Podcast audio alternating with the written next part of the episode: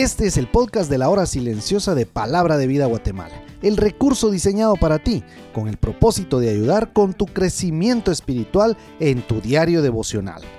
Busca un lugar tranquilo, cómodo y prepara tu corazón para lo que Dios tiene para ti a través de su palabra en la voz de nuestros misioneros. Bienvenidos.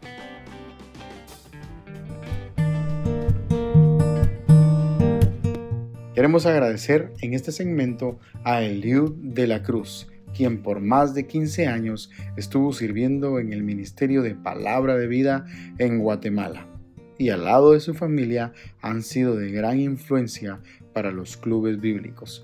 Muchas gracias por su amistad, Eliud y Katie de la Cruz. Dios les bendiga grandemente. Buen día, te saluda Eliud de la Cruz. Antes de iniciar con nuestro comentario, deseo dar gracias a Dios por este tiempo en Guatemala y por cada una de las personas que pude conocer. El día de hoy estudiaremos la cita de 2 de Samuel capítulo 22 versículo del 1 al 11. Y como siempre, estudiaremos un pasaje emocionante que nos guiará a conocer que cuando los tiempos son inseguros, Dios es nuestra única seguridad.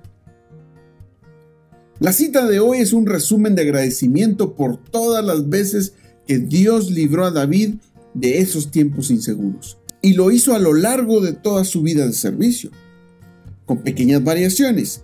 Este pasaje es el mismo que el de Salmos capítulo 18. David podía mirar atrás con gratitud y cantar esta canción otra vez, viendo a su vida completa. Semejantes convicciones que David mencionó en este canto son las que debemos de tener no al final de nuestras vidas, sino en cada momento de inseguridad. Las convicciones que vemos en David son las siguientes. Cuando Dios le libra de Goliat, cuando Él le libra de Saúl o de los enemigos de Israel, de Absalón, y cuando Dios libró a David de sus propias pasiones pecaminosas. Estas cualidades de Dios mencionadas aquí no se encuentran en una teología sistemática. Este es el conocimiento de Dios combinado con la experiencia personal. Dios es personal y Él siente con su pueblo y consuela a sus hijos. David sufrió persecución, engaño, envidia de otros, humillación, crisis gubernamentales, muerte de seres queridos, etc. Y en esos momentos de inseguridad, David encontró consuelo en Dios, como no lo encontró en otra persona. David siente la presencia de Dios en su vida en los momentos de inseguridad de tres maneras que él las va a mencionar. Mi roca, mi fortaleza y mi libertador. La roca era un lugar de protección en las batallas. Una roca es firme y sólida. Jesús mismo nos invitó a construir nuestra casa sobre la roca en Mateo capítulo 7. Todas las circunstancias en nuestras vidas nos forman, tanto las positivas como las negativas. Ante lo negativo tenemos dos caminos que tomar, aprender de ellas y tomar cada obstáculo como formadores de nuestro carácter oportunidades de cambio. Te pregunto, ¿qué momento de inseguridad nos quitará de la roca? También menciona lo que es la fortaleza. Es la palabra hebrea matzud, muy parecida a la palabra mesal que significa cumbre. Una cumbre era una fortaleza natural en el tiempo de David. Las ciudades localizadas a una gran altura eran difíciles de penetrar. Jerusalén, por ejemplo, estaba localizada sobre un monte y se dice que David tomó la fortaleza de Sión. Cuando los tiempos se vuelven difíciles en nuestras vidas, no es tiempo de hacer análisis negativos, declararnos en derrota o quejarnos, mucho menos murmurar de estas circunstancias.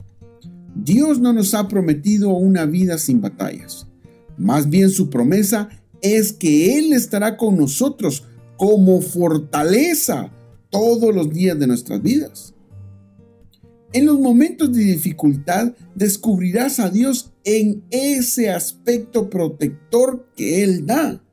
son tiempos en que la intimidad con Él se volverá más estrecha.